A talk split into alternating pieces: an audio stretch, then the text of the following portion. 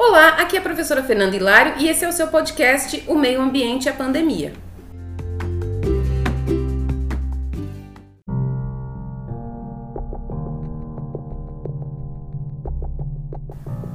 Secas, enchentes, descongelamento dos polos, poluição do ar, doenças, extinção de várias espécies de animais e plantas.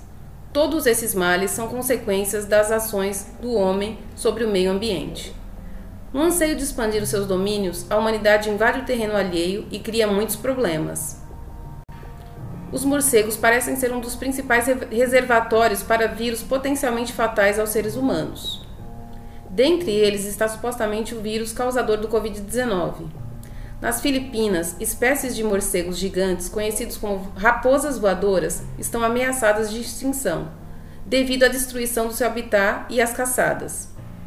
Por conta das mudanças climáticas ou da degradação do meio ambiente, muitos animais são forçados a mudar o seu estilo de vida, hábitos de migração, hábitos alimentares e o próprio habitat. Efeitos positivos da quarentena para a natureza. Na China e na Itália, os cientistas comprovaram queda drástica nos níveis de dióxido de carbono, dióxido, dióxido de nitrogênio, graças ao cancelamento do tráfego de aviões e carros. Na Itália, peixes puderam ser vistos nos canais de Veneza, que antes eram extremamente turvos por conta da movimentação de barcos. A menor quantidade de pessoas nas ruas também deu espaço para os animais se aventurarem no meio urbano, Cabras da montanha foram vistas passeando nas ruas de uma cidade do país de Gales, no Reino Unido.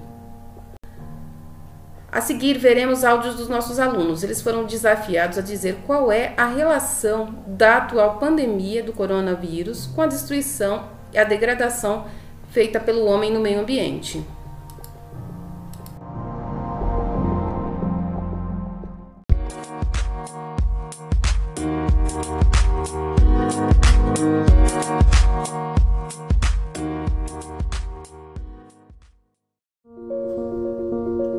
Pandemia, os efeitos do coronavírus sobre o meio ambiente têm se mostrado positivos em relação à redução dos impactos ambientais provocados pelas indústrias.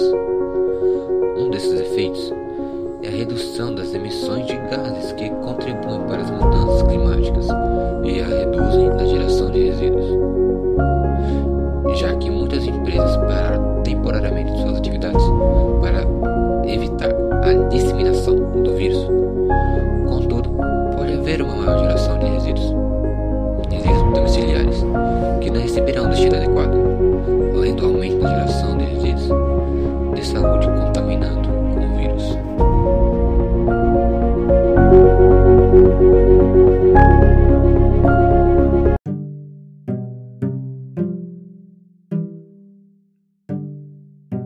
Olá, prof Olá, professora, tudo bem? Hoje eu estou aqui para falar sobre a relação entre pandemia e o meio ambiente. A relação entre esses dois, pandemia e o meio ambiente, é que a pandemia está fazendo que todo mundo fique em casa, como eu falei, que todo mundo fique em casa, mesmo que é, mesmo que tenha que sair, você tem uma vontade de sair, mas assim mesmo você tem que ficar. Porque lá fora tem uma coisa que é chamada Covid-19 ou coronavírus. E esse Covid-19 ou coronavírus que ele está fazendo que todo mundo fique em casa de modo ou outro. E esse vírus aí não pega em animais, não pega. Só pegou em morcego.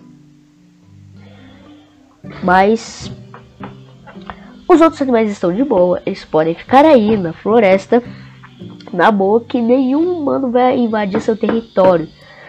Todos os humanos vão ficar nas cidades, ou mas todo mundo fica em casa, aí os animais estão aproveitando para poder ver essas áreas urbanas, essas áreas que são de cidades é que o céu está ficando com mais oxigênio em vez de dióxido de carbono. Está passando menos aviões, menos aeronaves e menos carros. Os carros que mais que poluem, né?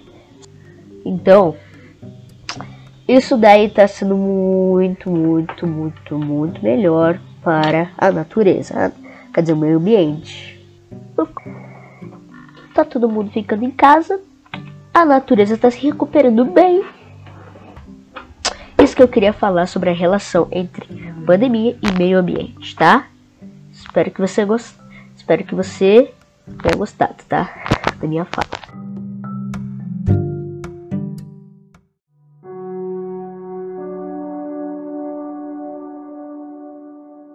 Na minha opinião, a pandemia ela vem ajudando na recuperação do meio ambiente causada durante anos pelos seres humanos. Mas, se, é, de certa forma, a pandemia ela pode ser prejudicial ao meio ambiente e aos seres humanos, devido ao descarte regular dos insumos hospitalares descartados incorretamente, gerando um novo vírus com poder maior de infecção à humanidade.